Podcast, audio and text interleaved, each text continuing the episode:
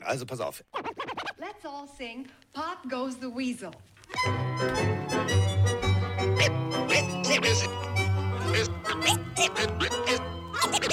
Es ist soweit. Let's ride. Pille für den Mann. Pille, Pille, Pille, Pille für den Mann. Carsten Sprengemann. Mike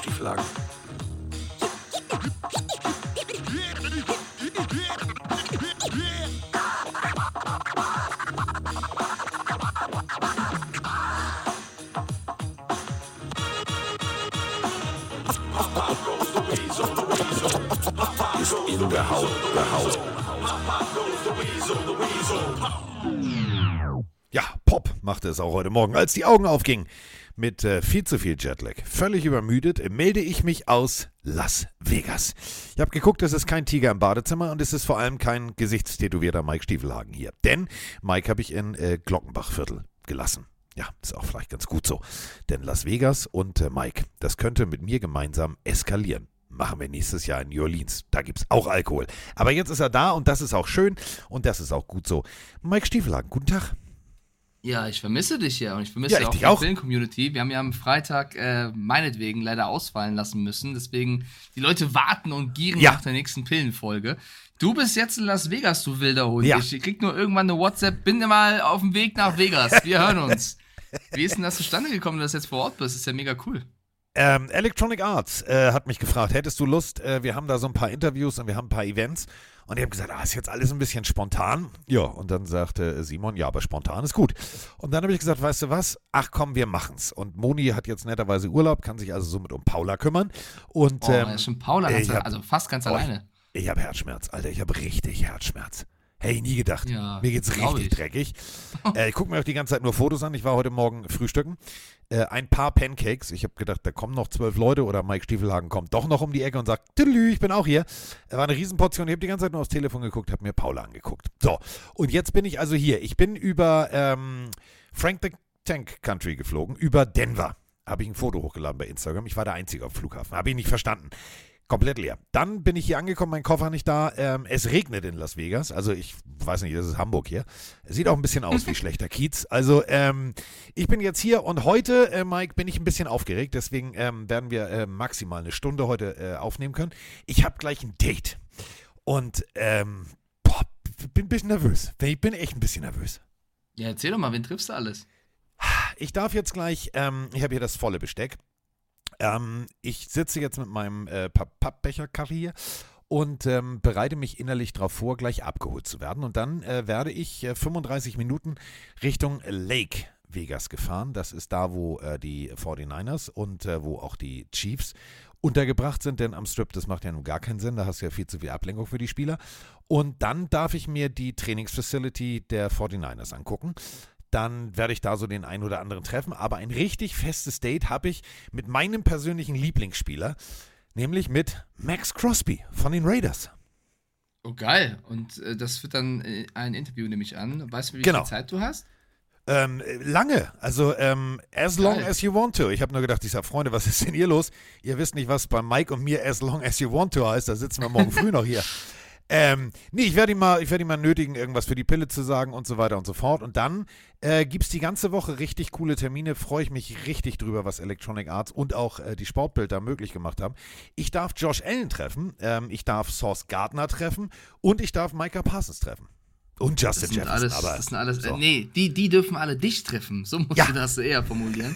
Und die, Ja, die, werden Sachen alle, die werden alle sagen, Digga, wo ist Miggy Mike? Und dann werde ich sagen, äh, sorry, äh, next year, äh, hier, äh, New Orleans, Baby. Und das kann man dann alles wo sehen oder, oder hören Bei oder uns, lesen? bei uns, bei uns. Ach, bei uns, Also natürlich, okay. na, natürlich klar bei Electronic Arts, natürlich in der, in der Sportbild, aber natürlich dann auch bei uns Freitag in der Folge. Denn ähm, ich habe gefragt, ich sage, kann ich da auch so, so, so Sachen aufnehmen für die, für die Pille? Ja, klar. Ich sage, gut, Ah, na klar. ich will Audionachricht, ich will Josh Allen hören. Josh Allen, der sagt, Digga, what's up? Ja, das wird mir Ja. schon reichen. Das mein neuer, das würden wir als, als in, ins Intro verwursteln, wenn er das sagen Ins sollte. Intro verwursteln. Dann sagt er, Miggy Mike is the fucking best. Weißt du, was ich aber gelesen habe? Du musst aufpassen, Carsten. Es gibt einen, Was? ich glaube, nicht ganz seriösen Bericht, deswegen mit Vorsicht genießen, aber ähm, es gibt vermehrt Postings auf Twitter und auf, also wie gesagt, nicht ganz seriösen Quellen, dass aber angeblich einer der Spieler beim Super Bowl, es wurde nicht genannt, welches Team, es wurde nicht genannt, welcher Spieler, deswegen bin ich schon mal ein bisschen vorsichtig, der soll in Vegas attackiert worden sein von einem Kojoten. Das ist kein Scheiß. Es soll aber unter Verschluss gehalten werden. Und deswegen habe ich natürlich auch Angst vor dir. Und wenn du gerade sagst, irgendwie, natürlich sind die Spieler hier nicht einquartiert. Ich weiß nicht, wo die sind, vielleicht irgendwo in der Wüste, aber ein Kojote soll Sonntagnacht ein Spiel attackiert haben. Ist, scheinbar ist alles gut gegangen, weil sonst wird man mehr drüber hören, aber ähm, das klingt schon mal wild. Also sagen wir es mal so, hoffen wir, dass er eine Tollwutimpfung hat, weil sonst, wenn wir nächsten Sonntag, also Inkubationszeit Tollwut sind ja Brock sieben Purdy Tage, fehlt, keiner weiß warum, aber hm. mit, mitten im Play siehst du plötzlich Schaum vom Mund. Nee, nicht, nicht witzig, also äh, kein witziges Thema. Aber Nein. nee, ist, ist hier tatsächlich äh, gang und gäbe. Ähm, äh, also ich war ja nun äh, schon zwei, dreimal hier und ähm, wirklich so, wenn du etwas außerhalb dich begibst, ist ja völlig klar. Also jetzt sind wir ja wieder bei Bildungsfernsehen. Ähm, wenn eine Stadt über seine Grenzen hinauswächst und zwar in die Natur hineinwächst, weiß natürlich die Klapperschlange und der Kojote nicht, ja, Digga, ist mir doch scheißegal, ob du hier schön Rasen hast, ich mache hier trotzdem ein Häufchen. Ähm, die holen sich das zurück, was du, was du ihnen genommen hast und Kojoten sind hier gang und gäbe. Komplett. Völlig normal. ja, dann äh, trotzdem, pass auf dich auf. Ich möchte nicht, dass du, also ich weiß, du bist stärker als ein Kojote, aber sicher ist sicher. Stell dir mal vor, ich bringe dir so einen Kojoten mit in so einer Hundebox. Habe ich dir Brauch ich mitgebracht. nicht. Brauch, brauch ich. Ist schon okay, lass den da. Äh, Lass Aber den Kojoten äh, was da. denn? Aber, aber Juni mag doch so gerne Katzen. Ja, ich weiß, es sind Kojoten Katzen? Nee, aber die verkaufen wir als Katze. Nee, ich glaube, das, das, ich glaub, das durchschaut sie. Ich glaube, das kriegt sie schon mit. Ja, gut, kann passieren. Es gibt aber auch Leute, die irgendwie Kojoten hier, äh, was so unter ins Tierheim. Ich habe einen Hund gefunden. Nee, ist keiner. Ja, äh, gut. Das sieht aber Wir komisch sind, aus, der Hund. Der sieht aber komisch aus. Hm, merkwürdig. Der ist auch so ein bisschen aggressiv. Was denn hier passiert? Man weiß es nicht. Ähm, ja, ich bin jetzt also hier und ich kann euch nur eins sagen. Ähm, Vegas ist komisch. Vegas ist echt eine ganz komische Aber du bist nicht das erste Mal da, oder? Du warst ja schon häufiger Nee. in Vegas, meine ich. Ja, ist aber. Erste ist aber so Mal? Nee, nee, ich war mehrfach hier, aber ganz ehrlich, diese Stadt, pff, das hat alles so ein bisschen, bisschen St. Pauli in schlecht. Also so, wer diese? Amazon-Serie, die Luden kennt, das wirkt alles wie so eine komische Kulisse. Ich bin hier gestern Nacht noch spazieren gegangen, weil ähm, ich war wirklich, ähm, du hast das ja mitgekriegt, ich habe dir geschrieben, ich bin um 7 Uhr zu Hause aufgestanden morgens und bin um 8 Uhr deutscher Zeit wieder ins Bett gegangen. Also das war wirklich, das war ein harter Ritt. Aber es war witzig. Ich habe äh, Dennis Müller, ich habe äh, Schmiso auf dem Flughafen getroffen. Ähm, ich habe ganz viele deutsche Fans getroffen, die hierher geflogen sind ohne Ticket, paradoxerweise. Auch zwei, drei Pillenarios, die gesagt haben, ja, ich bin fliege einfach nur dahin, ich gucke es mir an. Ähm, ja, also ist schon faszinierend, was diese Stadt hier macht. An jeder Ecke äh, wirst du damit konfrontiert, NFL, NFL, NFL. Ähm, also komplett Takeover. Also wirklich, hier ist, hier ist alles. Ähm, ich werde mir das heute, wenn ich zurück bin von dem beruflichen Termin, mal genauestens angucken. Gehe eine Runde spazieren und eine Runde butschern, wie wir in Hamburg sagen. Guck mir das alles mal an. Und, Warte, was heißt ähm, Butchern? ja, Planieren. spazieren gehen. Ja, butchern, Ah. spazieren gehen. So. Und dann gucke ich mir das alles mal an. Ich lade fleißig Bilder hoch und dann werden wir, werden wir euch mal schön auf dem Laufenden halten, weil die Pille goes jetzt Vegas. Wir erobern jetzt Las Vegas. Ich frage Max Ja, Crosby. ich- also komm mit. Habe ich einen Personenschützer. Der ist groß, der ist tätowiert, der ist kräftig. Den nehme ich mit. Ich glaube, wenn Max Crosby mitkommt, dann, dann rennen die Kojoten eher weg. Oh, stell dir mal vor, den nehme ich mit zum Pressetermin bei, bei den Chiefs. Hallo Patrick, ich habe dir da übrigens jemanden mitgebracht, der wollte sich noch mal kurz mit dir unterhalten. Nein, Max, tu's nicht. Äh, okay, Super Bowl fällt aus, wegen ist nicht. Ja, äh, Stadion, auch eine großartige Geschichte. Du kommst also hier an. Ähm, der Flughafen relativ, also du siehst sofort alle möglichen Hotels und du siehst natürlich auch das Stadion. Ähm, wir sind da dran vorbeigefahren. Der Fahrer da erstmal schön den Anker geschmissen, im Schritttempo dran vorbeigefahren, hat mir ganz stolz erstmal erzählt, wie, wie, also wirklich, dass sie hier ja alle total gehypt sind. Ja, it's the Death Star und the Raiders und the Raiders und the Raiders. Und äh, ich habe dann leicht spitz nachgefragt, weil ich weiß nicht, ob ihr die Geschichte kennt. Es hat ein äh, Bauarbeiter, der Chiefs-Fan ist, ja eine Chiefs Kingdom-Fahne irgendwo vergraben. Die Geschichte kommt hier nicht so gut an, sollte man nicht nachfragen. Der Typ dreht sich wirklich während der Fahrt um und sagt, it's not funny.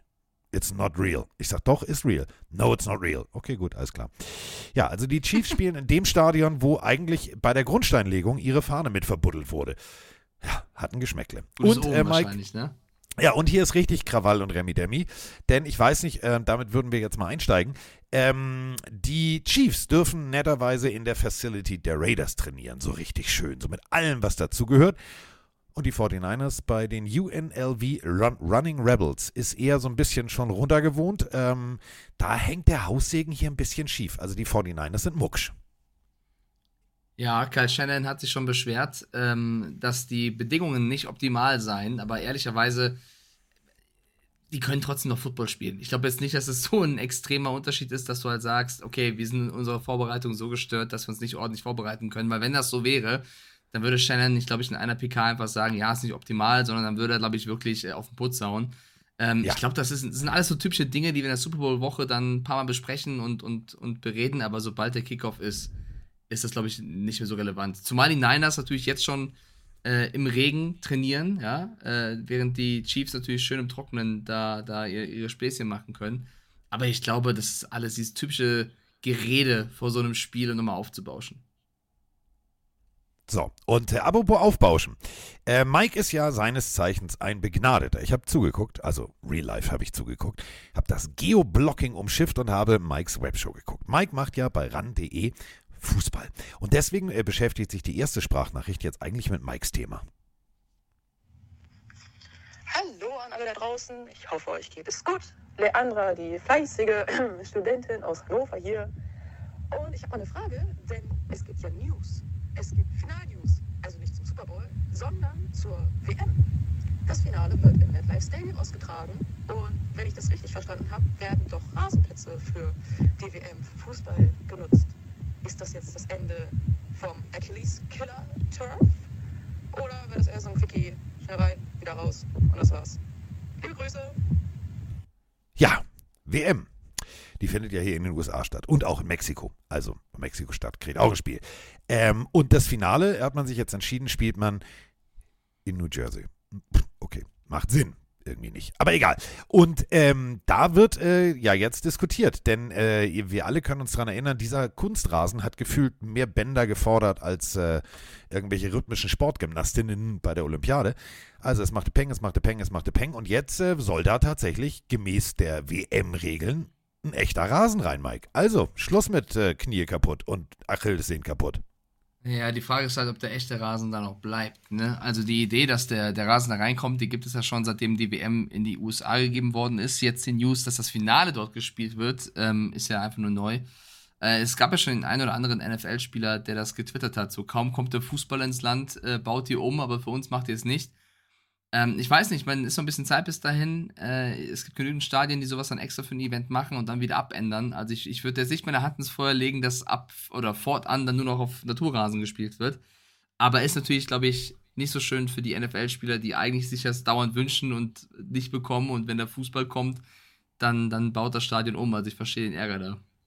Ja, ähm, wir halten euch da natürlich auf dem Laufenden. Äh, wird, glaube ich, auch eine spannende Geschichte. Als ich jetzt in Seattle war, die sind völlig aufgejuckelt. Äh, also Fußball und Fußball und Fußball ist da ja auch ein relativ großes Thema. Also deswegen, ähm, ich bin mal gespannt. WM in den USA hatten wir schon mal.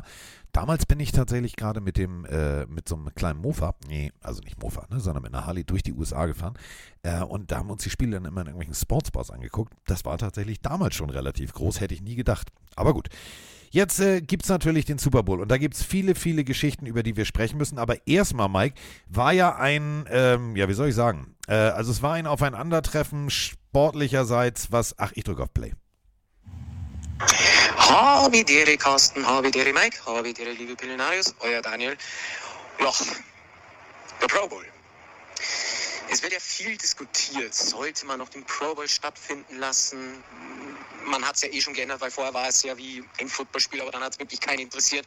Ich erinnere mich an Greedy Dance von Mac Jones oder ähm, ja, letztes Jahr mit Flag Football. Ich meine, Flag Football, coole Sache, aber wie wichtig ist eigentlich noch dieser Pro Bowl? Ich meine, ja, AFL und NFL All-Stars, Entschuldigung, AFC und NFC All-Stars. Aber man merkt halt auch an den Spielern, die Saison ist vorbei. Es geht eigentlich nur noch um den Super Bowl. Sollte man darüber nachdenken, ob der Pro Bowl überhaupt noch statt, stattfinden zu lassen? Ja, Mike, also ich finde es unnötig. Also ich habe das letzte Mal, glaube ich, geguckt, als Sean Taylor den Kicker aus dem Leben geschossen hat. Das ist jetzt schon ein paar Jahre her. Seitdem die da diese, diese, weiß ich nicht, Brennballspielchen und so. äh, tangiert mich nulltens. Weiß ich auch nicht warum, aber es tangiert mich überhaupt nicht. Ja, ich finde, die Brennballspielchen sind auch das Coolste, was es gibt. Also das eigentliche Footballspiel ist äh, relativ langweilig geworden. Ich bin ehrlich, es tut mir sehr leid, man sollte vorbereitet sein vor so einem Podcast. Ich habe nichts davon geguckt, bin ich ganz ehrlich. Ich habe den Pro Bowl, ich habe das Ergebnis mitbekommen, es war sehr hoch. Ich habe mitbekommen, die ganzen Social Media Clips, wie Eli Manning und Peyton Manning da ein bisschen Action gemacht haben. Aber größtenteils hat mich das auch nicht interessiert. Ja, ich habe gesehen, wie Geno Smith in eine fünffache Coverage reingeworfen hat, weil es noch hochgeladen worden ist, aber das fängt für mich schon bei der Nominierung an, was für Spieler da nominiert werden, ähm, dass ich da schon, ich will nicht sagen, die Lust verliere, aber dass ich sage, yo, dann habt euren Spaß da.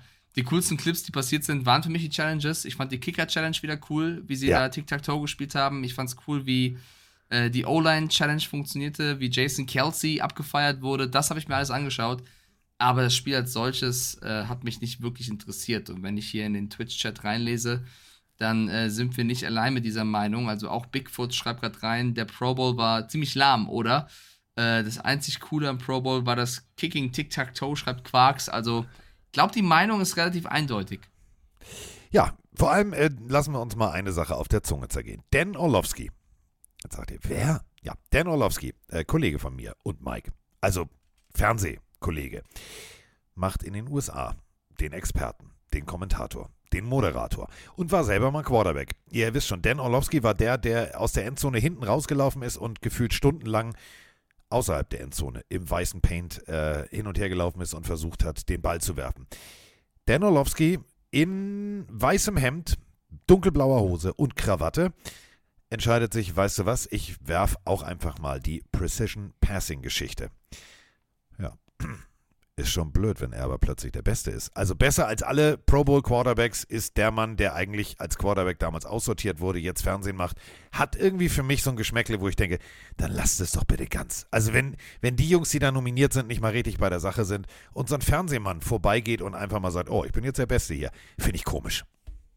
Ja, ich, ich, bin ehrlich, mich, mir ist das gar nicht so wichtig. Kann auch sein, dass der Orlowski äh, vorab, weil er schon dort war als Moderator, zehnmal die Challenge trainieren konnte oder versuchen konnte und deswegen ein bisschen wusste, wie das abläuft. Aber ähm, ich bin auch dabei. Ich meine, man sieht es ja nicht nur im Football. Ich weiß nicht, wie sehr ihr alle im Eishockey drin seid, aber dort gab es ja was ähnliches wie den Pro Bowl, wo auch die Spieler Challenges machen mussten. Und da hat ein äh, bekannter Eishockeyspieler namens Kutscherow einfach ähm, ja völlig lustlos gespielt. Also sie mussten da unter anderem schnell hin und her skaten auf dem Eis und der Typ ist einfach nur in Gehgeschwindigkeit übers Eis gerollt. Auch Leon Dreiseitel, der deutsche ähm, Eishockeyspieler, hat bei der Schuss-Challenge, Shooting-Challenge auch eher so halbherzig geschossen. Also man merkt ja auch bei den Spielern, die brauchen das auch nicht unbedingt. Und ich glaube, man müsste eher einen Anreiz setzen, damit diese Veranstaltung ernst genommen wird. Also keiner will Verletzungen, das ist klar. Und es geht auch um den Spaß an der Sache.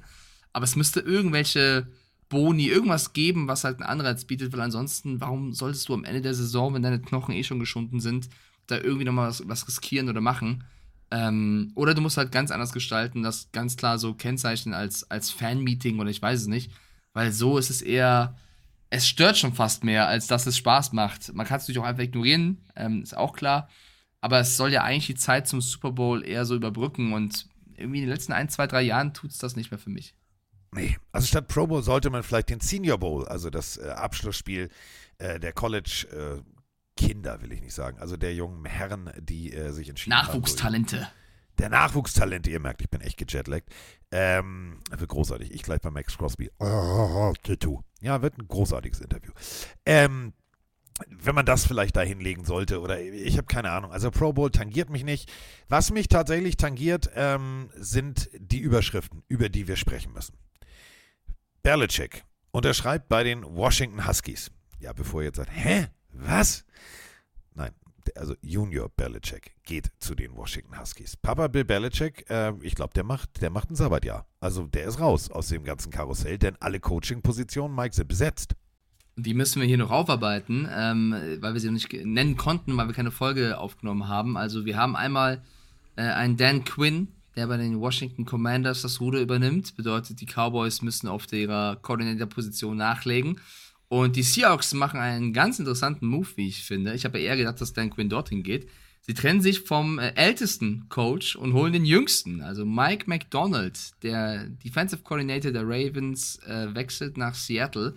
Hab das Video gesehen, wie er in die Facility kommt und ähm, seine Familie von, von der ganzen Organisation äh, ja, willkommen geheißen wird. Ich finde es einen mutigen Move, also wirklich sehr, also der komplette Rebuild, einem, einem Coordinator die Chance zu geben, der gute Arbeit geleistet hat, jetzt dort eine komplette Franchise zu übernehmen. Und bei den Commanders, ich meine, ich habe Adam Peters sehr gelobt als neuen GM. Die Entscheidung, Dan Quinn zu nehmen, ist natürlich die Entscheidung, jemand sehr Erfahrenen zu nehmen. Aber der hat als, also quasi als erste Amtshandlung auf seiner Pressekonferenz gesagt, Eric Bianemi, der wird nicht mehr zurückkommen, would not return. Also Bianemi quasi, ich will nicht sagen rausgeworfen, aber Ja, doch. ich kenne auch keine Vorgeschichte zwischen den beiden. Vielleicht ist es auch so, dass Bianemi selber gerne übernommen hätte und Quinn es bekommen hat und einfach niemanden möchte, der eben sich nicht unterordnen möchte. Schwer zu sagen, aber dass Eric Bianemi jetzt bei den Commanders vor dem Aussteht, nachdem er, wie ich finde, ein gutes Jahr als OC hatte und Rivera geht, also könnte er ja eigentlich wirklich übernehmen. Der hat für mich das Maximum aus Sam Howell und Co. rausgeholt, wenn du siehst, dass die Offense echt äh, überperformt hat und die Defense eher das Problem war finde ich spannend, dass Bienemy, also finde ich eigentlich noch spannender als Belichick, dass der jetzt wirklich komplett ohne Headcoach-Chance dasteht und ich meine, die Chiefs, auch wenn sie jetzt im Super Bowl stehen, vielleicht holen sie fürs nächste Jahr ihn wieder zurück, ähm, wenn er es überhaupt machen möchte. Mir tut's für Bienemy sehr, sehr leid, dass der nach wie vor nicht die Chance dazu bekommt. Ja, wir hatten Mike McDonald, den Namen eben schon gehört, und da haben wir natürlich eine Sprachnachricht zu. Mike, moin Carsten, moin liebe Pelinarios, Phil hier, euer Seahawks-Fan vom Bodensee. Ja, wir haben einen neuen Headcoach. Mike McDonald. Have a found. Nein, ich fange jetzt nicht an zu singen. Aber vom ältesten Headcoach, danke nochmal für alles, Pete, zum äh, jüngsten Headcoach, Defense Coordinator von den Ravens und ähm, ich habe schon Bock auf die neongrünen People Eater. Habe ich schon wirklich Bock. Ich weiß, Carsten, dir gefällt die Farbe nicht so, aber ich habe da schon richtig Bock drauf. Go Hawks! Ja, Mike McDonald wird eine spannende Personalie, du hast es gerade schon gesagt. Seahawks, ja, damit einen komplett neuen Weg. Das Video fand ich auch sehr, sehr bewegend, also muss ich ganz deutlich so sagen. Fand ich gut. Ähm, die Situation bei den Commanders kotzt mich ehrlich gesagt ein bisschen an. Eric Bieniemy, damals mit Vorschusslorbeeren, weißt du noch, wie viele gesagt haben, ja, also der ist der nächste Headcoach. Also wenn der kein Headcoach wird, dann weiß ich nicht. Also der muss Headcoach werden. Und jetzt ist er gar nichts. Ähm, das ist für mich so eine Situation, ja, Dan Quinn kommt, will alles alleine machen. Ist natürlich auch völlig klar, wenn du jemanden hast, der eigentlich an deinem Stuhl sägt mit Voransage, dass du dich da als Quinn absicherst. Aber die Offense hat mir tatsächlich, genau wie Mike sagte, ganz gut gefallen. Was da jetzt passiert, weiß ich nicht. Wo Bienemy hingeht, weiß ich nicht. Finde ich alles eine, eine, sehr merkwürdige Situation, die für mich auch so ein Geschmäckle hat. Aber werden wir sehen. Stell dir also, mal der, den Moment vor, die Steelers holen Arthur Smith als OC und gefühlt zwei Tage später wäre Bienemy frei gewesen als OC. Das ist schon ganz bitter. Aber ich glaube, dass beide Teams einfach auch ihre Lücken damit ähm, überspielen wollen, beziehungsweise sie festigen, also die Lücken ähm, zumachen wollen ist die deutsche Sprache. Wenn du siehst, dass bei den Seahawks die Defense Potenzial hat, aber nicht immer top performt hat, ist McDonald vielleicht der Richtige. Und bei den Commanders, wenn da die Defense das Problem war, dann Quinn kann Defense. Macht das schon Sinn, aber einfach nur aus der Perspektive von Bienemy tut es mir sehr leid, weil er in den letzten, Arbeit, äh, letzten Jahren Top-Arbeit abgeliefert hat und es längst verdient hätte, diese Chance zu bekommen. Wenn du siehst, wer sonst alles schon bekommen hat als Chance, hätte er es allemal und deswegen tut es mir für ihn persönlich leid. Ja, ähm, damit sind wir rein theoretisch mit den Coachings. Na, warte, äh, weißt du, weiß, wer ersetzt in Washington? Unser guter Freund Cliff Kingsbury. Der ist, der darf Ach, jetzt. das haben wir yo, vergessen, stimmt. Ja, der darf jetzt, äh, he's back. Und da gibt es auch schon einige Journalisten, die ein bisschen schießen und sagen, ähm, Cliff Kingsbury ist nicht deswegen OC bei einem Team, weil er irgendwie die beste Arbeit macht, sondern weil er die beste Connection hat. Also viele behaupten, oh. dass Kingsbury, ja, das ist jetzt ein schwerer Vorwurf. Ich gebe jetzt mal einen inhaltlichen, warum das schon Sinn macht, aus Adam Peters Sicht ähm, Kingsbury zu holen.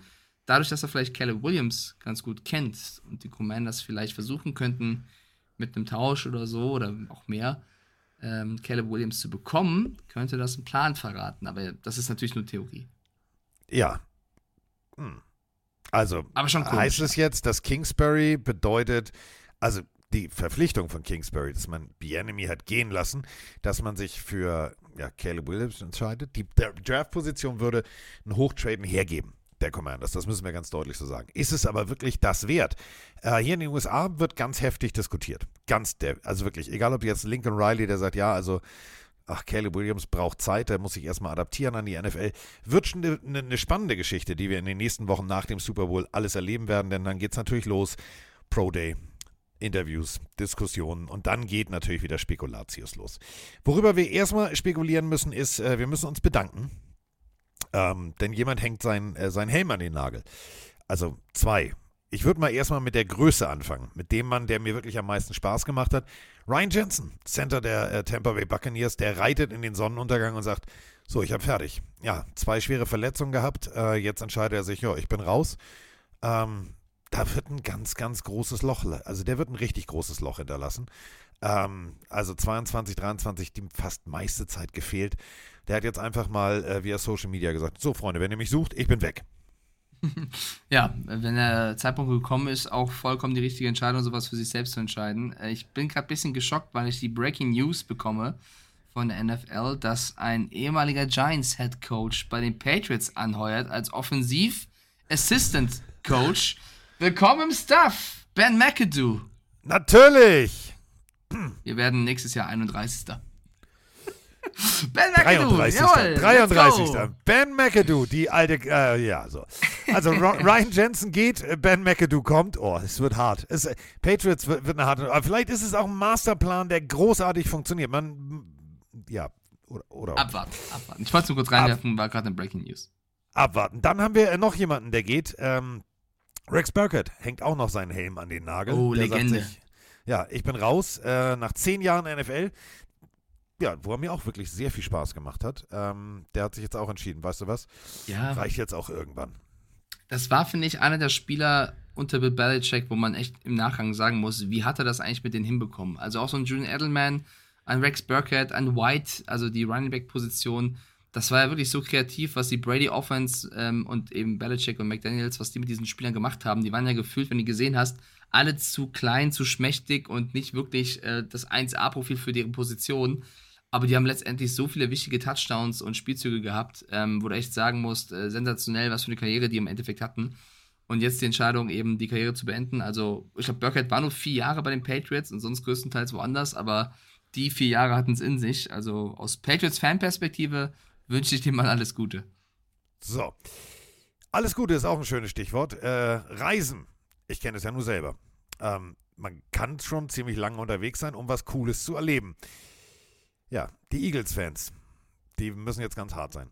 Also wirklich ganz hart. Die müssen jetzt Zähne zusammenbeißen und sagen, komm, Home Opening, drauf geschissen machen wir nicht. Die NFL geht einen völlig neuen Weg. Ähm, Roger Goodell hier in Las Vegas kurz mal die Katze aus dem Sack gelassen, beziehungsweise den Adler hat fliegen lassen. Denn äh, ja, die Eagles eröffnen ihre Saison zu Hause. Also zu, zu Hause. Also ihr erstes Heimspiel sozusagen ist am äh, Freitag, dem 6. September, an meinem Geburtstag, freue ich mich sehr drüber.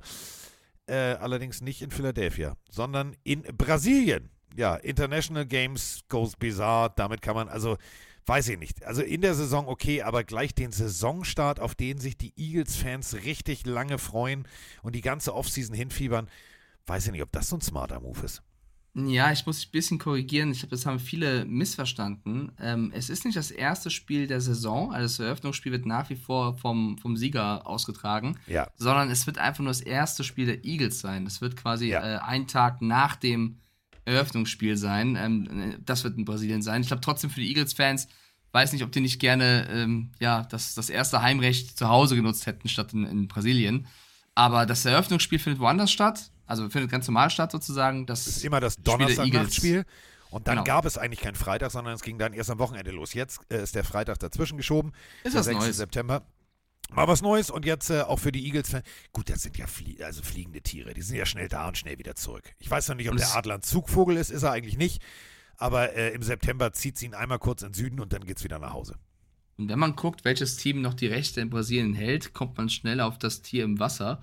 Es könnte sein, dass die Eagles gegen die Miami Dolphins beginnen dürfen. Also das noch spekulativ, aber ähm, sie hätten zumindest, äh, wie, also wir haben es ja schon mal erklärt, verschiedene Teams haben verschiedene Rechte in verschiedenen Ländern und die Dolphins sind ebenfalls auch in, in Brasilien unterwegs. Also wäre das vielleicht ein mögliches Matchup. Und die Dolphins, nachdem sie jetzt in, München, äh, in Frankfurt waren, jetzt in Sao Paulo, also wenn es so kommen sollte, sind Wir auch gut unterwegs, die Delfine. Ja. Wir machen die Welttournee. Du, Das ist ja das Schöne, wenn du, wenn du in, äh, in, in Florida beheimatet bist, dann bist du schnell überall. Du bist in Brasilien, du bist schnell in Deutschland.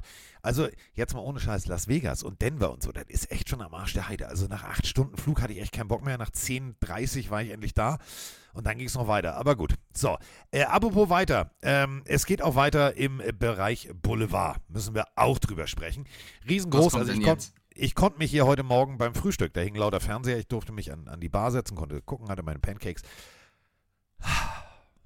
Papa Mahomes. Ja, muss wahrscheinlich, also. Aber ist das Boulevard oder ist das schon Dummheit? Es ist Boulevard-Berichterstattung, aber es ist Dummheit von Papa okay. Mahomes. Also, Papa Mahomes hat sich gepflegt einen reingelötet. Ja, man sagt, okay, wenn du, wenn du rein theoretisch diese Schwiegertochter hast und den Sohn und dann so kann man Anders geht's so, auch nicht. Anders geht das auch nicht. Dazu noch Taylor Swift in der Lounge, da sagst du dir einfach, komm, Digga, gib mir mal ein russisches Kaltgetränk. Anders kann ich das nicht ertragen. So, sollte man natürlich trotzdem nicht tun. Und vor allem nicht unter Alkoholeinfluss Auto fahren. Aber das hat er jetzt das dritte Mal gemacht. Und da kann jetzt tatsächlich gemäß der amerikanischen Rechtsprechung sogar gefilterte Luft kommen, nämlich äh, Knast. Also hier in Amerika brennt gerade richtig der Baum. Ja. Und äh, man sagt ganz lustig, ähm, vielleicht sollte Patrick Mahomes den Aaron Rodgers machen, der ja auch damals gesagt hat, meine Familie lenkt mich vom Footballspielen ab, ich konzentriere mich erstmal darauf. Also hier ist ein bisschen äh, nachrichtentechnisch brennt hier der Baum. Hat er ja. Also bei der Opening Night, über die wir auch gleich noch weiterreden werden, wurde er darauf angesprochen und der hat nur gesagt, it's a family matter. Also äh, die ist ein Familiending, will er jetzt nicht weiter kommentieren. Äh, ich fand den Vergleich äh, ganz amüsant zu sagen, okay, Patrick Mahomes muss noch einen Super Bowl gewinnen, damit er genauso viele Vince Lombardi Trophies hat wie sein Vater DUI-Verbrechen. Äh, also er versucht mit dem Vater mitzuhalten. Spaß beiseite, es ist natürlich, also ich, wie, wie dämlich kann man denn als Papa sein, wenn der ja. Sohn vor so einem wichtigen Spiel steht und du so einen Quatsch machst? Das dritte Mal ist leider auch ein Anzeichen dafür, dass du es nicht lernst. Ähm, mir tut da wirklich Patrick Mahomes ein bisschen leid, der doch anders als seine Familienmitglieder scheint. Also schon klar, dass er von seinen Eltern sehr gedrillt wurde. Das musst du, glaube ich, auch, um äh, zumindest größtenteils die Spieler, um, um diesen Weg gehen zu können. Du brauchst ein gewisses Mindset und auch eine gewisse, ähm, ja, ein Engagement und auch eine, eine Mentalität, die das widerspiegelt. Aber ich glaube, der Vater hat, also es wird dem Vater gut tun, davon selber was mitzunehmen, anstatt nur seinen Sohn das machen zu lassen, weil da ist doch eine eklatante Lücke, die aufklafft. Eine eklatante Lücke, die aufklafft. Äh, apropos so. Lücke, äh, dein persönlicher Lieblingsquarterback. Nein, nicht Taylor Heineke.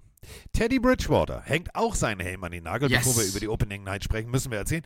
Und der hat sich gesagt, ich gehe direkt ins Coaching, nämlich, Achtung, festhalten äh, also knapp zehn Jahre NFL hat er jetzt hinter sich.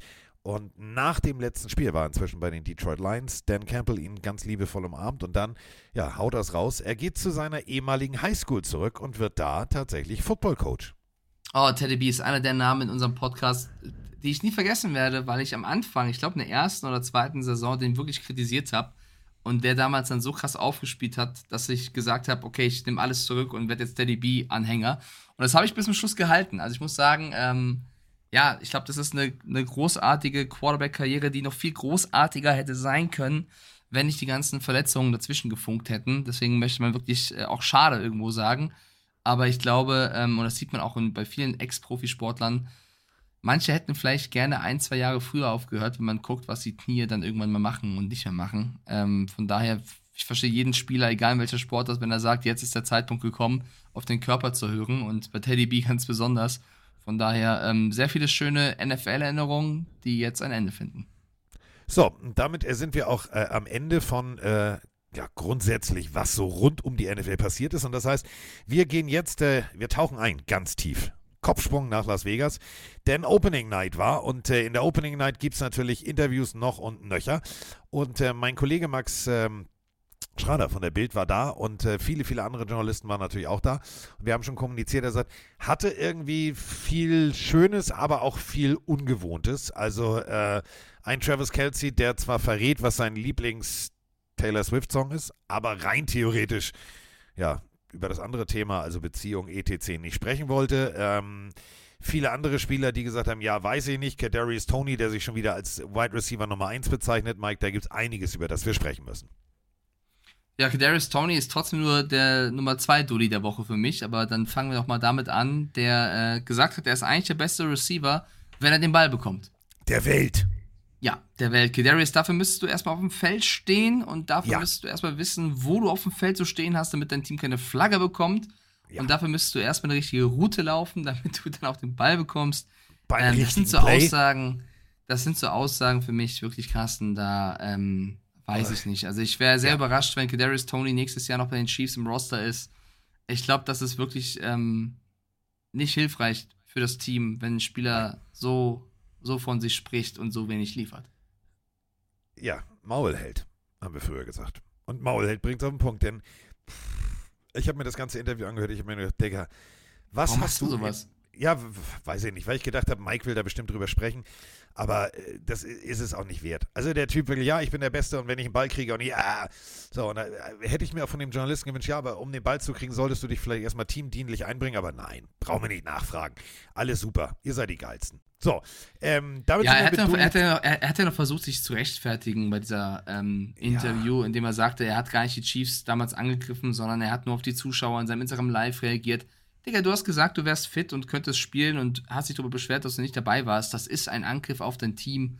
Und dann versucht er sich so ein bisschen drüber rauszureden. Und es ist so ein typischer Fall von, ähm, ich glaube, der lebt in der eigenen Realität. Also ich glaube, der hat nicht die Wahrnehmung, nicht die Reflexionsgabe zu wissen, was er sagt und was es bedeutet. Ich glaube gar nicht, dass er das böse meint oder, oder, oder absichtlich lügt. Ich glaube, der hat einfach nicht so viele Lichter da oben, damit der Leuchtturm weit kommt. Ja, ist schon blöd, wenn du ein riesen Leuchtturm bist, aber oben nur eine 8 Watt Birne hast. Das sieht man dann in zwei Metern nicht. Egal. So, äh, damit hätten wir einen Dulli weg und äh, damit äh, rollen wir jetzt den Teppich aus für Mikes Dulli der Woche. Ja, äh, ich habe Ihnen sogar einen Kommentar heute auf ran.de gewidmet und da, ich, ihr müsst wissen, ich habe ja vor zwei, drei Wochen hier noch erzählt, ich fände es schön, wenn die Kommentare häufiger mal auch positiv werden, nicht schon negativ, aber jetzt kann ich nicht mehr. Ich konnte es nicht mehr aushalten. Ich bin ja wirklich der Letzte, der öffentlich gegen irgendjemanden Ich weiß, was kommt. Ich weiß, was Ich- kommt. Ja, ich, es tut mir leid und ihr wisst eigentlich auch, dass ich mal wirklich ein Fan von dem Typen war, so sehr, dass ich mir von dem ein Shirt geholt habe, ein Trikot geholt habe. Cam Newton, was ist aus dir geworden? Und wie oft habe ich Cam Newton hier auch verteidigt, wegen seines äh, auffälligen Kleidungsstiles, wegen seinen Frisuren, wegen seinen Social Media Posts, wo du nicht nur irgendwie Archäologie hättest studieren müssen, damit du die Hieroglyphen lesen kannst, sondern keine Ahnung, noch kreativen Kunst sein musstest. Der Mann hat ja immer eine spezielle Art und Weise gehabt, sich auszudrücken. Ich habe ihn früher noch, war ich begeistert von ihm, dass er ein kreativer Kopf war, aber mittlerweile ist er so fernab von Gut und Böse, dass man ihn gar nicht mehr einfangen kann. Und nicht nur, weil er dauernd polarisiert, sondern der will das ja auch. Er hat ja seinen YouTube-Podcast, Videocast, wie auch immer man das nennen möchte, wo er ja fast wöchentlich oder monatlich versucht, ähm, also für mich hat es mehr von Comedy als von sportlichen Inhalten. Aber ich glaube, Und- er meint es nicht comedy-mäßig. Ich glaube, er meint es wirklich bierernst. Ich glaube, er meint es einfach irgendwie, um aufzufallen. Und das Problem ist einfach nur, der Mann ist 34 Jahre alt und möchte ja eigentlich nochmal NFL-Quarterback sein, wenn es nach ihm geht. Er spricht zumindest dauernd von und versucht, Probetrainings zu ergattern, nur das halt nicht so erfolgreich. Und äh, ich meine, wenn du 34 bist, ein Russell Wilson, Matt Stafford sind 35, ein Aaron Rodgers ist 40, also du hättest normalerweise wärst noch vom Alter her in der Lage zu spielen. Ich meine, der Mann hat so viel schon erreicht. Er war Heisman Trophy Winner in 2010, der, first, der erste Pick im Draft damals. Er wurde NFL MVP, er stand im Super Bowl, hat sich zwar nicht auf den Ball damals geworfen, aber war nah dran, diese Trophäe zu gewinnen die Panthers. Ähm, er hat so viel schon erlebt, dass du eigentlich das Gefühl haben müsstest, Alter, der muss doch was zu erzählen haben, der muss doch wissen, wie es läuft und abgeht. Und ich beziehe mich jetzt auf ihn und in diesem Kommentar bei RAN habe ich auch einfach gesagt, Cam Newton redet zu viel und im Grunde macht er zu wenig. Er kritisiert wiederholt Brock Purdy und ich möchte die ganze Brock Purdy-Nummer nicht äh, nochmal hier aufmachen, weil ich auch davon einfach genervt bin. Man kann alles nachlesen, wie gut der Mann ist. Man kann sich die Kommentare von einem Andy Reid, der gegen Brock Purdy spielt, von einem Kyle Shanahan, von ähm, Patrick Mahomes, der Purdy sehr gelobt hat, auch schon für seine College-Zeit. Kann man sich alles selber durchlesen, wenn man es möchte, wenn man immer noch nicht verstehen möchte, wie gut ein Brock Purdy ist, zumal er als Mr. Irrelevant in die Liga kam. Und Newton hat sich jetzt wieder ähm, negativ über Purdy geäußert, wollte erst, glaube ich, so ein bisschen zurückrudern, hat es dann aber komplett verkackt. Er hat ja damals gesagt, Purdy sei nur ein Game Manager und kein Game Changer. Hat jetzt in seiner neuesten Folge gesagt, ich habe nie gesagt, dass Brock Purdy Müll ist. Was ich gesagt habe, ist, dass Brock Purdy ein Game Manager ist. Das ist kein Hass, das ist einfach das, was ich für Tatsachen halte. um als Gamechanger bezeichnet zu werden, muss Brock Purdy der beste Spieler auf der Offensivseite des Balls sein. Und das ist nicht der Fall. Wenn man ehrlich sein will, wenn man das Defensiv- und das Offensivtalent zusammennimmt, ist Brock Purdy der zehntbeste Spieler dieses Teams. Und ich glaube, das war zwei Minuten online, da hat Richard Sherman schon einen Tweet rausgehauen mit Komm schon, Cam, ich liebe dich und habe Respekt für dich. Aber guck doch mal bitte auch, dass Brock Purdy in seiner zweiten Season ist. Nicht mal du warst damals so weit. Setz doch bitte an die anderen die gleichen Maßstäbe wie an dich. Lieber Cam Newton, ich gehe noch weiter. Der Backup von Brock Purdy ist Sam Darnold. Das ist der Typ, Ja. der damals dich verdrängt hat bei den Panthers. Also bevor Cam Newton weiter spricht, würde ich ihm raten, nachzudenken. Ja, er tut tatsächlich nicht. Mein absolutes Highlight ist, äh, er geht mit irgendeiner Herrenhandtasche äh, beim, äh, zum, zum Basketball. Der Ton war gestern Abend aus, als ich hier ähm, vorm Fernseher saß, nämlich Ton angemacht. Und da gab es äh, tatsächlich, also wüssten Sie ähm, bei äh, dem lokalen Fernsehsender hier, die darüber berichtet haben, dass Mike Stiefelhagen die Rubrik Dulli der Woche hätte, sie hätten Mike angerufen. Denn es war genau Ja. das. Die haben genau das bedient. Die haben gesagt, Alter, es Ich- reicht. Es reicht wirklich. Und es ist, du merkst einfach, es ist purer Frust, dass eben unter anderem ein Sam Darnold im Super Bowl steht. Der Mann, der ihn damals verdrängt hat, wo viele gesagt haben, das wird der nie schaffen. Das ist Ja. mir ja. Sorry, das ist mir eigentlich alles egal. Mir ist egal, was für eine Frisur der hat. Das ist mir egal, ob der eine Männerhandtasche trägt, ob der, keine Ahnung, so komische Spielkarten in seinem Hut hat. Kann er alles machen, wenn er wenigstens Fakten sprechen würde, aber er spricht ja einfach nur Scheiße. Das ist das Ja. große Problem.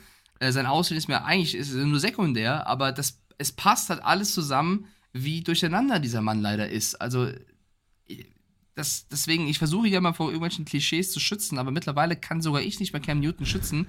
Egal wie, also gefühlt ist es ein anderer Mensch geworden. Und ich habe nur Angst, dass er vielleicht dann doch irgendwo den einen Hit vielleicht zu viel abbekommen hat. Und das tut mir immer sehr leid bei, bei Sportlern, wenn sie irgendwann ähm, nicht mehr diesen Anschluss packen. Ich glaube, dass Cam Newton einfach nur händeringend versucht, sich im Gespräch zu halten. Ja, und im Gespräch war gestern natürlich auch jeder, der irgendwie äh, im Super Bowl tätig ist. Lustig fand ich von den Chiefs. Ähm, das Foto muss ich euch nachher nochmal hochladen. Äh, Patrick Mahomes, ähm, ja, war noch nicht da. Daraufhin hat sich direkt an den Platz, oben drüber steht Patrick Mahomes Tisch. Also jeder Spieler hat also seinen eigenen Platz und da steht das Namensschild drüber.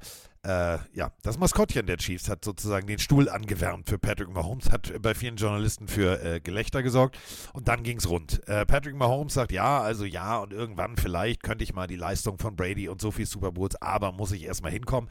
Fand ich okay. Viel witziger fand ich ähm, sein Gegenüber. Brock Purdy, der äh, es sich nicht nehmen lässt, unter anderem SpongeBob nachzumachen. Äh, hatte so ein bisschen Anlehnung an der eine klingt wie Kermit, äh, kannst du auch irgendeine Comicfigur. Er konnte SpongeBob. Fand ich besonders lustig. Also ich mag ja auch SpongeBob. Ja, absolut. Auch Pat Mahomes wurde ja angesprochen auf seine Kermit-Stimme, ob er das irgendwie nachmachen könnte. Ich meine, die Media Night ist ja auch für Entertainment und äh, alle, die jetzt sagen, boah, Brock Purdy ist ja zwölf Jahre alt, der Mann hat einfach Spaß, Leute. Ihr Ja. müsstet da draußen vielleicht auch mal ein bisschen mehr Spaß in euer Leben lassen, wenn man sich an sowas auffängt und irgendwie äh, kritisiert. Äh, es ist Entertainment. Travis Kelsey macht da auch Späße, George Kittle macht da Späße. Das gehört für mich zu 100% dazu. Ähm, ich glaube, manche von euch nehmen das hier und da ein bisschen zu persönlich, Ja. vor allem, wenn man, wenn man euer Team kritisiert. Ich habe da leider auch einen Kollegen, ich möchte ihn nicht in den, jetzt namentlich nennen, in den DMs. Ähm, ich, äh, man muss sagen, meine Freundin oder auch meine Freunde, die sagen mittlerweile auch, Mike, wieso beschäftigst du dich auch mit jedem da draußen, der versucht, mit dir Interaktion aufzubauen? Lass die Leute, ignoriere die Leute doch einfach mal, weil du kannst es nicht allen recht machen. Das stimmt, versuche ich mir auch mehr anzueignen, aber ich, ich mag die Nähe zu euch, zur Community und versuche manchmal auch Leuten zu helfen. reiben. Aber manchmal kann ich euch nicht mehr helfen. Es ging darum, das habe ich hier im Podcast auch erzählt, ähm, hatte ich auch für RAN damals geschrieben, dass es ein Gerücht, ich betone das hier nochmal, ein Gerücht gab, dass Chase Young eventuell im Super Bowl nur auf der Bank sitzt, da seine letzten Leistungen wohl nicht überzeugend waren. Das war ein Gerücht von mehreren Quellen aus dem Niners-Kosmos. So, und da war ein Niners-Fan von euch da draußen, der hat das irgendwie persönlich genommen und hat mir sehr viele Gegenargumente geliefert, warum das nicht so ist. Und ich habe gesagt, Diggi, das, ich habe doch nicht behauptet, dass das so kommt. Ich habe nur gesagt, es gibt das Gerücht, habe Quellen ge äh, genannt, dass das spekuliert wird. Niemand sagt, dass Chase Young wirklich auf der Bank sitzt. Es, ist ein Gerücht. Aber dieses Schickt mir als Antwort einen YouTube-Link, dass Chase Young bei den Lions spielt, doch nicht so schlecht, wie alle sagen. Ich, also ich habe nie, also da muss man noch mal erklären, was die Definition vom Wort Gerücht bedeutet. Ähm, und ich, also da, irgendwann war ich auch, habe ich einfach ihn reden lassen, weil es mir leid Aber hat. Weil er meinte, ich halt höre nur auf recht. Gerüchte von diesen drei. Wenn das so ein tolles Gerücht ist, wieso hat dann Pat McAfee noch nicht drüber gesprochen? Weiß ich nicht. Vielleicht, weil Pat McAfee nicht über jedes Thema der Welt spricht. Also, äh, Aber- da war ich irgendwann raus. Ähm, dieses Gerücht äh, kursiert hier tatsächlich auf der, also ich bin ja in diesem Medien. Nee, hör auf, der schreibt der jetzt auch. Der schreibt der jetzt auch. Ja, auf, Carsten, kann ich- nicht. kann ich Nein, nichts dafür. Ähm, lustige Aussage ist, ähm, ich übersetze das mal frei. Er hat, nicht, er hat sich in den letzten Spielen nicht genug Dreck unter den Fingernägeln eingefangen, äh, dass er tatsächlich äh, zu einem Faktor werden kann. Und es gibt tatsächlich das Gerücht, dass man äh, versucht, jetzt irgendwie die Defense ein bisschen umzubauen, speziell da Eric Armstead angeschlagen sein könnte. Darüber sprechen wir alles in aller Ruhe am Freitag. Da machen wir jedes Matchup, alle Gerüchte, wer spielt, wer nicht spielt, wie, was, wo. Aber dieses Gerücht tatsächlich um Chase Young gibt es hier wirklich. So. Ähm, dann, was haben wir noch, was die Media Night angeht? Äh, haben wir noch irgendwas, irgendwas Wichtiges, irgendwas ganz Wichtiges? Ja, also ich fand, ähm, also was heißt jetzt ganz wichtig, aber ich fand den Kommentar von Jet, jo Jet York ganz interessant, dem Owner der 49ers, der über Kyle Shanahan und Brock Purdy gesprochen hat und behauptet hat, ob es stimmt, keine Ahnung, aber er hat behauptet, dass das Erste, was Kyle Shanahan nach dem Trainingscamp zu ihm gesagt hat, war, ähm, Jet, der beste Quarterback in unserem Roster ist nicht Jimmy Garoppolo, der 20 Millionen verdient, oder Trey Lance, der unser dritter Pick ist, es ist Brock Purdy. Und Ja. die Geschichte ist eben krass, weil wir alle wissen, was mit Purdy dann, dann passiert ist. Natürlich gehört auch zur Wahrheit dazu, dass Purdy trotzdem erst reinkam, als alle verletzt waren. Aber angeblich, laut dem Owner, hat Shanahan damals schon das Talent erkannt und gesagt, Junge, da haben wir wen geholt, der wird uns langfristig helfen. Ja, äh, nächstes Gerücht. Und äh, da drücke ich auch nochmal auf Play und schalte jetzt sozusagen Achtung, von Las Gerücht. Vegas. Nochmal Alarm, Gerücht. ja. Ge Gerücht, nicht Gericht, also nicht lecker mit hier fertig, sondern äh, wir schalten jetzt von Vegas übers Glockenbachviertel, geht auch nach G, nach Gelsenkirchen. Okay, okay. Ähm, Baker Mayfield will erstmal abwarten, welcher OC nach Tampa kommt, nachdem unser gefühlter kompletter Coaching-Staff nach Carolina rübergegangen ist. Ja, ganz ehrlich, lass ihn mitentscheiden, frag ihn nach seiner Meinung, gib ihm seine 40 Millionen und geh mit dem. Ganz- Ich habe so ein geiles Gefühl bei dem Jungen. Ich liebe ihn. Ich liebe ihn. Liebe Grüße aus Gelsenkirchen. Ja, ich liebe ihn. Ich liebe ihn. Also was ich man liebe ihn sagen muss, wenn du siehst, wie Baker Mayfield sich rund um den Pro Bowl gegeben hat, das war halt ultra sympathisch. Ne? Also auch wie er mit Total. Amon Ra zusammen diesen Tanz gemacht hat und äh, mein, eigentlich mit meinem Lieblingskommentar rund um den Pro Bowl war, ja, äh, ich möchte hier vor allem einen guten Pass werfen, weil der letzte Pass, den ich geworfen habe, war auf Barnes von den Lions. das fand ich so sympathisch. Also man merkt richtig, dass der Junge gereift ist über die Zeit und nicht mehr so ein College-Spieler ist, der nur Scheiße baut, sondern ähm, wirklich ein gestandener NFL-Profi ist, der natürlich immer noch seine Witze macht und, und seine Baker Mayfieldsche Art beibehält, aber eben trotzdem auch ähm, erwachsener geworden ist. Und deswegen, ich verstehe, dass man als Bucks-Fan auf ihn setzen möchte. Ja, äh, sind wir jetzt bei jemand anders? Auch im Rahmen der Media Night kursierten hier plötzlich Gerüchte. Stefan Dix. Ja, ja, genau. Ich mach's kurz. Es ist wie jedes Jahr. Ich bin mir nicht sicher, was die Zukunft bringt. Ja, gut, wenn du es hier nicht, also werden wir schon, also geht mir auf den Sack. Geht mir wirklich auf den Sack. Jedes Jahr. Was hat Stefan Dix gemacht? sicher. Äh, Stefan Dix hat in einem Interview im Nebensatz so ganz beiläufig gesagt, er ist sich jetzt nicht so sicher, was jetzt die Zukunft bringt, da müsste man nochmal sprechen. Ja, Kannst ja Josh. Allen gleich fragen. Frag doch Josh Ja. einfach. Was ist mit Sag mal- Mr. Vaughn? Sag mal, Josh, ich habe mit, ich hab mit Mickey, äh, hier, I spoke to Mickey Mike and he's fucking pissed about Annoyed. hier. So, annoyed. Nee, fucking pissed. Viel besser. Und hier, sagt er wahrscheinlich ja, me too. Ähm, äh, ja, also äh, hier im Rahmen dieser ganzen, also ihr müsst euch das so vorstellen. Hier sind natürlich drei ganze Hotels voll, nur mit Medienmenschen. Und äh, egal, ob du jetzt morgens beim Frühstück sitzt, ich habe mir schon diese AirPods Pro reingedrückt mit Noise Cancelling, weil ich konnte die Gespräche rechts und links neben mir nicht hören. Links neben mir saßen irgendwelche Leute von ESPN, die sich nur über Gerüchte unterhalten haben. Ich habe dann irgendwann gedacht, gut, ich mache gleich mit Mike Podcast, nehmen wir doch mal die Knöpfe raus. Aber das war auch irgendwie, habe ich gedacht, hab so, oh, Freunde, jeder sagt jetzt im Nebensatz irgendwas, um seinem Manager eine bessere Position zu geben. Es ging um Tour, es ging um Tours New Deal und ich habe irgendwann gedacht, Freunde, können wir uns jetzt erstmal um Super Bowl konzentrieren. Das war gestern Opening Night, ja, das war alles witzig. Da gab es jetzt auch wirklich nicht große Geschichten zu erzählen, außer dass tatsächlich, äh, ja, Travis Kelce einen Lieblingssong hat von Taylor Swift und dass äh, Jeff Saturday sagt, ja, äh, also einer ist Underdog, einer nicht. Ja, wer der Underdog ist, äh, für ihn tatsächlich die 49ers. Das fand ich ein bisschen irritierend, aber äh, hier wird äh, viel, viel diskutiert und viele Gerüchte. Also ich glaube, für Mikes DMs wäre das nicht so vorteilhaft, wenn er hier wirklich alles aufschreiben würde. ja, Travis Kelsey hat ja noch, noch mehr gesagt rund um, um Taylor Swift, äh, die ja jetzt, wie ihr alle bestimmt wisst, weil ihr alle Boulevardesk unterwegs seid, einen Grammy gewonnen hat. Hat er gesagt, okay, Mist, äh, sie hat jetzt ein bisschen Hardware nach Hause mitgebracht, jetzt bin ich dran. Sie hat den Druck erhöht, fand ich sehr, sehr, sehr, sehr sympathisch. Übrigens, Taylor Swift, das ist kein Scheiß, spielt, ich glaube, nächstes Jahr ein Konzert in der Felddienst Arena in Gelsenkirchen. Ja. Kein, die kommt nach Schalke, Freunde, nicht nach Dortmund, nach Schalke. Ja. Weil sie weiß, was gut ist. Das schickt so große Wellen, dass Jimmy Kimmel, der US-Host, auch schon gesagt hat, oh, und unsere Taylor Swift geht nach Deutschland, ein Ort, wo ich dachte, die gibt's gar nicht. Gelsenkirchen.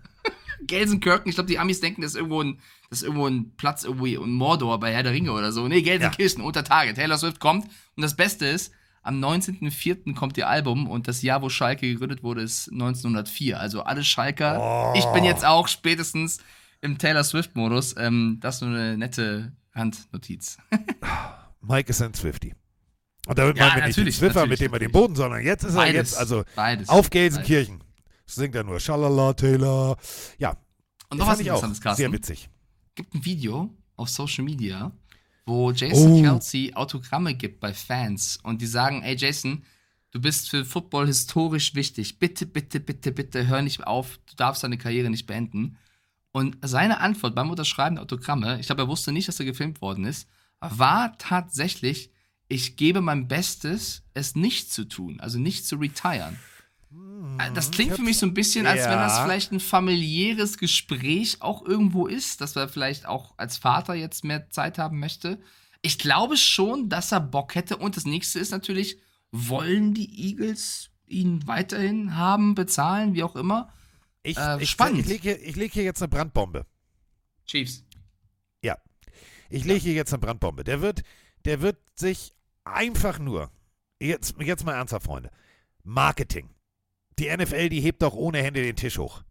Wir haben Taylor Swift, das heißt ohne Scheiß, wenn die sich das erste Mal streiten, ist Roger Goodell derjenige, der die Paartherapie durchführt. Der sagt, so, setzt euch hin, wir müssen das hier hinhalten. Dann hast du Patrick Mahomes, dann hast du ähm, Mama Kelsey, die zwei Söhne in einem Team hat. Wenn die Brüder zusammenspielen, ist das der Marketing-Traum jedes NFL-Teams. Jedes NFL-Teams. Ich, also, Weberly ist sehr sauer, der ist Eagles-Fan. Der schreibt gerade, ich slide gleich in eure DMs. Ich habe leider auch das Gefühl, dass es ihm vielleicht nochmal reizt, zusammen mit seinem Bruder zu spielen. Ähm, Sinte schreibt rein, ich glaube, Jason Kelsey hat gesagt, wenn er weitermacht, nur bei den Eagles. Lasst uns so ein bisschen spekulieren. Also, wer weiß. Das Wahrscheinlichste ist, glaube ich, nach wie vor, dass er aufhört, aber an diesem Video konnte man zumindest sehen, dass er drüber, drüber nachdenkt. Ähm, Und scheiße, ich glaube, hab ganz mein- ehrlich, warte ja? ganz kurz, kein Eagles-Fan, kein Eagles-Fan wäre nach dem, was er Glaubst du? geleistet hat, sauer, wenn er Ich sagt, will okay, fragen. ein Jahr, Weber- ein mal, Jahr möchte ich nochmal mit meinem Bruder spielen.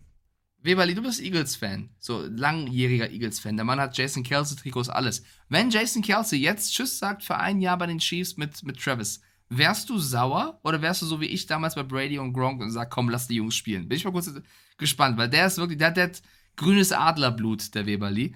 Ähm, ich, ich weiß, ich glaube, ich fänd's traurig, aber ich wäre nicht sauer, schreibt er. Siehst du? Und genau das wäre marketingtechnisch. Also wirklich, der, der größte Coup. Alter, Kelsey, Kelsey, boah.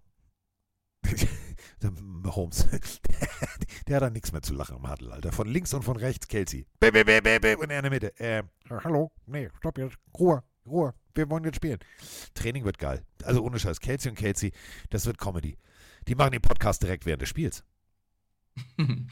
Und ich, äh, das wollte ich noch gerade sagen, als, als letztes Thema von mir, glaube ich, heute, aber sonst habe ich mehr noch nicht. Wir haben ja am Freitag nochmal eine Aufnahme, wo wir auch tippen und so weiter.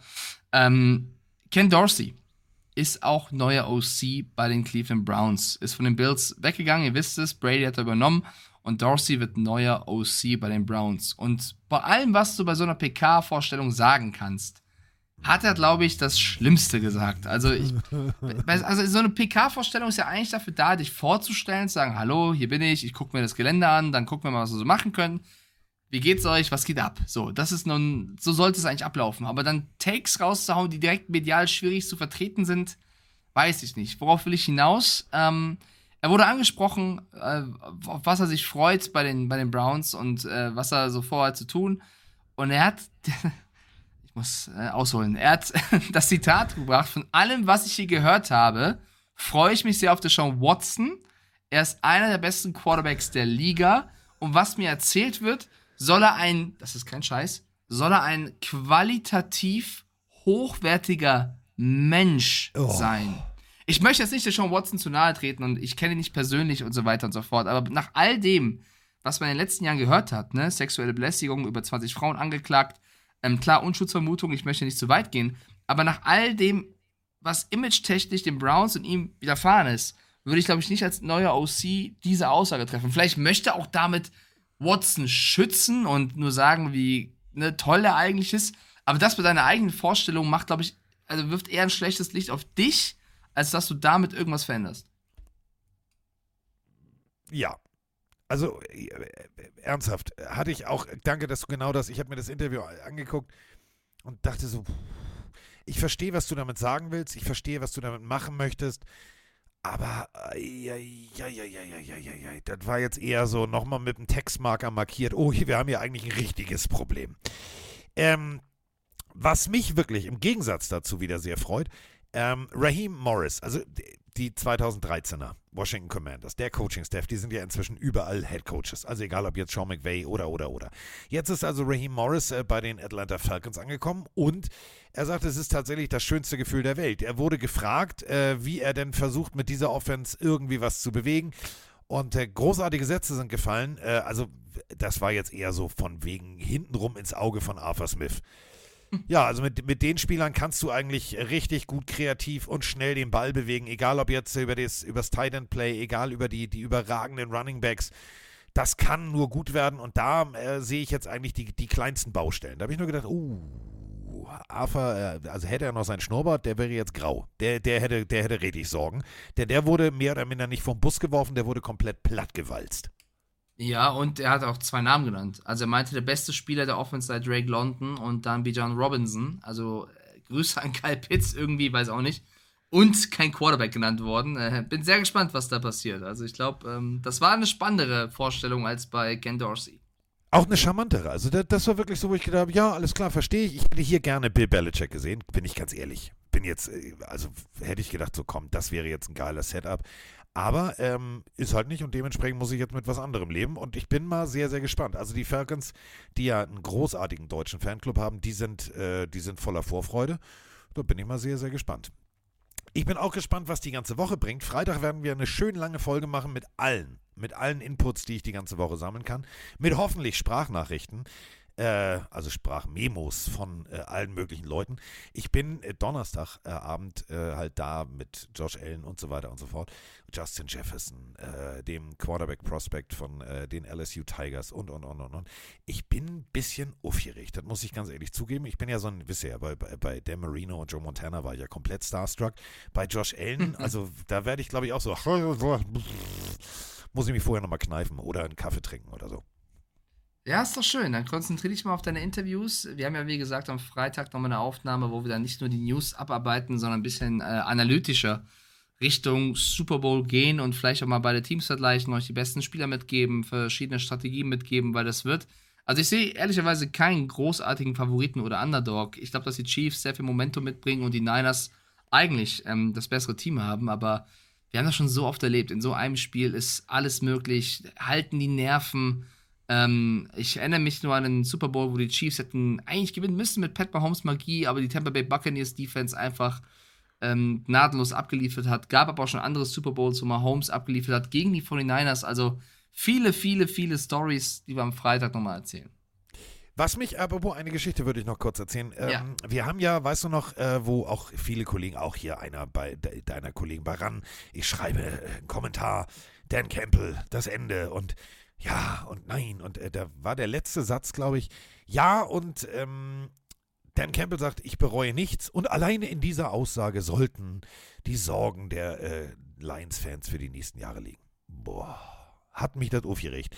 Deswegen finde ich es besonders geil. Pina Sewell, ihr wisst schon, der äh, extrem große O-Liner, ähm, 152 Kilo. Im Run-Blocking eine absolute, eine absolute Macht. Habe ich geliebt. Die ganze Saison. Der hat sich jetzt vor die Kameras gestellt und gesagt, Freunde, das ist Detroit Football. Das ist unsere Art, das ist unser Coach und genau mit dieser Art sind wir dahin gekommen, wo wir waren, nämlich im NFC-Finale. Und es reicht jetzt und ihr könnt jetzt aufhören hier mit, äh, mit rummeckern und rummaulen. Äh, das ist unsere Art zu spielen und so spielen wir auch nächstes Jahr. Fand ich großartig. Ich bin Ja. noch mehr CWL-Fan als vorher. Nicht nur das, ähm, also finde ich auch großartig erstmal. Äh, auch Holmes, der General Manager, hat ja eine Pressekonferenz gegeben, für die er in Amerika, aber auch hier in Deutschland von ein paar Experten äh, kritisiert worden ist, weil ein Journalist ihn auch angesprochen hat auf das Lions-Jahr und er dann doch sehr persönlich geantwortet hat, ich habe mir deinen Namen gemerkt und den von deinem Kollegen auch. Ihr beiden wart doch die damals, die geschrieben hatten, wir sollten einen Quarterback draften und nicht Pina Sowell. Und ihr wart auch die, die unseren Drafts auseinandergenommen haben. Also war da sehr, sehr äh, sensibel. Also er hat das wirklich auf eine sehr ähm, persönliche Art und Weise beantwortet. Aber hat halt auch gesagt, guck mal, wie weit wir gekommen sind, historisch gesehen. Und so scheiße kann ja nicht alles gewesen sein. Und daraufhin haben halt viele Experten hierzulande, aber auch Amerika gesagt, boah, das, das sieht aber nicht so gut aus und äh, soll er professioneller darauf antworten. Ich hingegen habe Verständnis für ihn tatsächlich, weil ich habe kaum eine, eine Redaktion, ganz wenige nur gelesen, die gute Worte für den Lions Draft damals gefunden haben. Und er hat wirklich mit seinem Team zusammen sehr viele Entscheidungen getroffen, die mutig waren. Und wenn man sieht, was aus den Lions in den letzten Jahren geworden ist, Trainerposition, wen er genommen hat, äh, Spieler und so weiter und so fort, dann ist das verdammt gute Arbeit. Und wenn er jahrelang Scheiße über sich lesen muss, über seine Arbeit, darf er auch von der Pressekonferenz aber klar sagen, ich merke nur eure Namen und auch das, also es ist so einfach aus Journalistenperspektive, immer die Sportler und die Verantwortlichen zu kritisieren, weil man schreibt ja Artikel und hat da auch ein, ein, ja, ein Ventil oder eine Waffe, die man nutzen kann. Aber andererseits muss man genauso mit den Konsequenzen leben, wenn man was runterschreibt, dass eine Reaktion darauf kommt, wenn was vielleicht nicht ganz so bewahrheitet wird irgendwann und äh, ja, irgendwelche Ideen, die man hat, nicht aufgehen. Deswegen, für mich gehört das zum Spiel dazu. Journalisten dürfen, finde ich, genauso kritisiert werden wie eben Sportler und Trainer. Und deswegen, finde ich, steht Holmes da alles zu. Und wenn mir jetzt noch einer erklären will, ja, der Draft war aber trotzdem nicht gut, weil sie hätten Gibbs auch später bekommen, wer weiß. Vielleicht wäre ein genau. anderes Team doch nach oben gegangen, hätte Gibbs genommen. Vielleicht gab es noch andere Teams, die es gesehen hatten. Das ist so einfach gesagt. Also, wenn mir erklären will, ja, fünf Picks später hätten die safe den und den noch bekommen, weißt du doch gar nicht. Spekulativ. Genau. So wie sie es jetzt gemacht haben, lief es doch gut. Und dann darf er doch sagen, der Draft war gut. Ich bin da völlig Team Lions. Deswegen äh, an alle Experten und auch äh, Kollegen von dir, die irgendwie sich hinsetzen und auf ihrem Laptop irgendwie, ja, ich will nicht sagen von oben herab, aber doch teilweise so ein bisschen so, ja, das kann man so nicht machen. Doch, kann man. Denn der Punkt ist wirklich der. Ich bin jetzt, äh, klar, bin ich Dan Campbell-Fan. Das weiß ich. Dazu stehe ich auch. Aber, und das muss man halt mal loben, das, was dieses Front Office hingekriegt hat, ist von Resterampe der NFL, Fußmatte, Punktespender zum NFC-Finale. In wie vielen Jahren? In drei. Ist jetzt nicht so scheiße. Das muss man auch nochmal so sagen. Voll, man neigt halt als Journalist sehr gerne dazu, vor allem im Nachgang alles besser zu wissen. Da muss man, finde ich, sehr, sehr vorsichtig sein, weil ähm, hinterher ist man immer schlauer und es ist halt normalerweise auch Sport und man, also es ist Sport. Es kann nicht immer alles perfekt aufgehen, wie man es plant. Man hat zu allem viele Ideen und ich bin ja auch jemand, ich kritisiere auch immer einen Arthur Smith und Matt Rule, versuche das aber nicht nur im Nachgang, sondern meistens auch schon vorher. Wobei zu früh darf es auch nicht passieren, weil wenn du jemanden sofort kritisierst, ohne was gesehen zu haben, wird es dem ja auch nicht gerecht. Ich finde, jede Kritik ist irgendwo auch angebracht, wenn man sie ordentlich formuliert und das auch begründet. Und genauso muss man auch dann Kritik hinnehmen, wenn man daneben lag. Wie zum Beispiel ich, und damit schließen wir den Kreis, damals bei Teddy Bridgewater oder anderen Spielern. Man kann ja auch mal daneben liegen. Ich weiß, also wenn wir jetzt alles wissen würden, wie traurig wäre das, wäre voll langweilig. Wenn ich jetzt weiß, wie der Super Bowl ausgeht, scheiße, brauchst du ja gar nicht gucken. Also Kritik gehört dazu und seine Meinung zu verändern auch. Man darf halt nur nicht das große Ganze aus den Augen verlieren. Grüße an Cam Newton. So, und äh, apropos Cam Newton, der sich auch äh, gegebenenfalls ab und an wahrscheinlich mal die Welt schön trinkt. Falls ihr die äh, Woche nutzt schon, um für den Super Bowl einzukaufen, haben wir einen Hinweis und eine Idee aus der Schweiz und dafür solltet ihr vielleicht gegebenenfalls einkaufen gehen. Servus, lieber Mike, lieber Carsten, der Lukas aus Salzburg. Ich habe für den Super Bowl ein super Trinkspiel. Also für ganz, ganz mutige Menschen. Ähm, Vorschlag. Jedes Mal, wenn Taylor Swift gezeigt wird, äh, kurz, und jedes Mal, wenn Taylor Swift äh, gezeigt wird und sie umarmt jemanden, was auch hier sehr oft ist, muss das Getränk, was man gerade in der Hand hat, ex ausgetrunken werden. Also für die, die was, was es trauen, viel Spaß beim Sterben. Ich werde es nicht machen, weil ich habe viel zu Angst, weil, na, machen wir nicht. Nein, nein. Ja, das war natürlich der Trinkspiel-Tipp aus Österreich. Der aus der Schweiz, der kommt am Freitag. Der ist noch größer. Ähm, Taylor Swift. Ja, Äh, das muss ich nochmal ganz deutlich so sagen. Also, hier gibt es tatsächlich äh, auch wieder morgens früh beim Kaffee, wurde schon darüber diskutiert. Also, äh, die japanische Regierung macht alles möglich, räumt den Flugkorridor frei, denn Taylor Swift ist sozusagen direkt vom Super Bowl noch in Tokio und fliegt dann, gut, mit dem Privatjet, ganz ehrlich, hinlegen, Schläfchen machen, aufstehen, Freund küssen, weiter schlafen. Super Bowl. Besser geht's doch nicht. Also da ist jetzt, äh, da sehe ich jetzt das geringste Problem. Äh, das größte Problem, was ich jetzt noch sehe, lieber Mike, ist äh, folgendes. Ähm, hier gibt es ein, ein sehr, sehr, sehr, sehr komisches Gerücht. Ähm, das hat mich auch ein bisschen, bisschen befremdelt. Ich weiß nicht, kannst du dich daran erinnern, als die Raiders das Stadion aufgemacht haben? Diese Tour mit dieser Disco-Area, weißt du noch, wo äh, Ja. in, hinter der Endzone? Ähm, ja, das wollte äh, Kollegin äh, Swift mieten, um da dann äh, richtig abzufeiern. Ähm, aber das äh, geben die Raiders-Fans oder die, diejenigen, die die Tickets haben, irgendwie nicht her. Da wurde hier wild äh, in der Lokalzeitung heute darüber spekuliert, ob man das nicht, das wäre doch toll. Und nee, nö, wenn ich die Tickets hätte, würde ich sie auch nicht hergeben, oder? Stell mir vor, Mike, wir hätten da ein Plätzchen, da würde ich doch sagen, pff, Digga, was soll ich denn jetzt irgendwo anders sitzen? Ich will hier, ich will hier Party machen. Also da sollten wir tatsächlich bei der Übertragung mal hingucken, wer da sitzt und sich das da gut gehen lässt. Dafür muss der Ball natürlich erstmal in die Endzone und gegebenenfalls Gronk-mäßig gespiked werden, dass wir die Endzonen-Partyzone sehen. Aber ich glaube, das wird ziemlich geil da hinten. Die geben den Platz nicht her. Die sagen, ich bleib hier. Ja, es, ich meine, das muss am Ende auch jeder für sich selbst entscheiden. Es waren ja auch die McCaffreys, die gesagt haben, dass sie äh, die Tickets, die sie, also du hast ja Vorverkaufsrecht oder Vorkaufsrecht, so heißt das, glaube ich, als Spieler für seine Angehörigen, kriegst ein Kontingent gestellt, musst die Tickets aber selber, selber bezahlen. So ging es ja auch Jason Kelsey damals. Und die McCaffrey-Family hat, hat gesagt, das ist uns zu teuer. Wir können nicht 8000 Dollar für einen Platz pro Kopf ausgeben. Das, ähm, also, äh, da, da missfällt mir auch wieder irgendwelche Social-Media-Helden, die sagen, boah, der Typ, der verdient doch 30 Milliarden pro Tag. Da kann man der Familie irgendwie gönnen. Es sind trotzdem 8000 Dollar. Und für mich ist es eher sympathisch, wenn du den Wert zum Geld nicht verlierst und dir Ja. überlegst, ist mir das wert, 8000 Dollar für vier Viertel Football zu geben. Klar, es ist der Super Bowl, aber ich glaube, ihr wisst, was ich meine.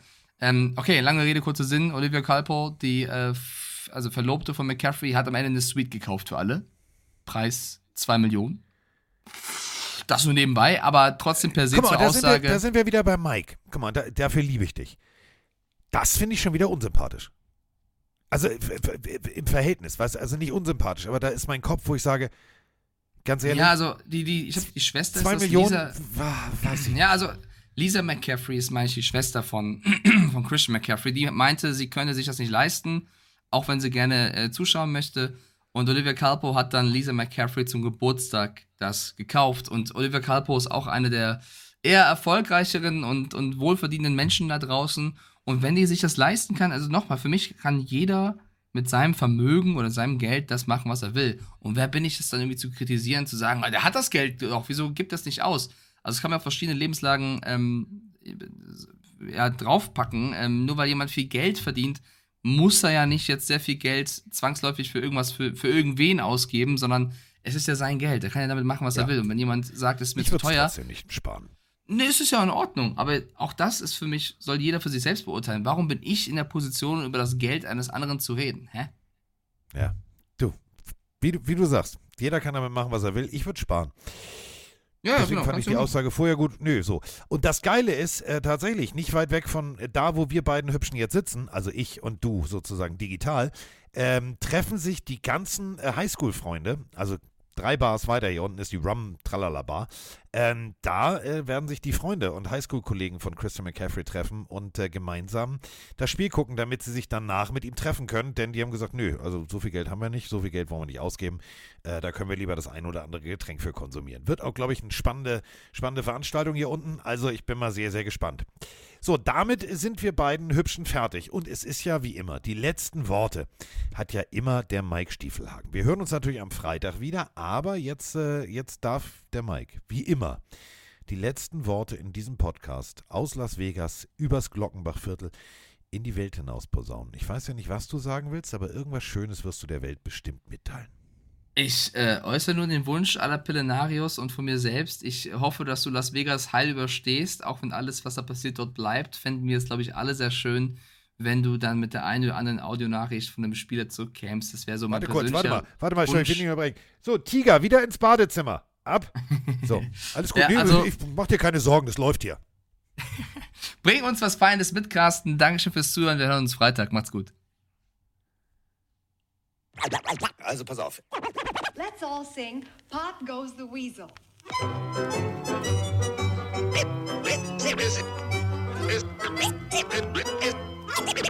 Es, ist soweit. Let's ride. Pille für den Mann. Pille, Pille, Pille, Pille für den Mann. Carsten Spengemann. Weichstieflagen.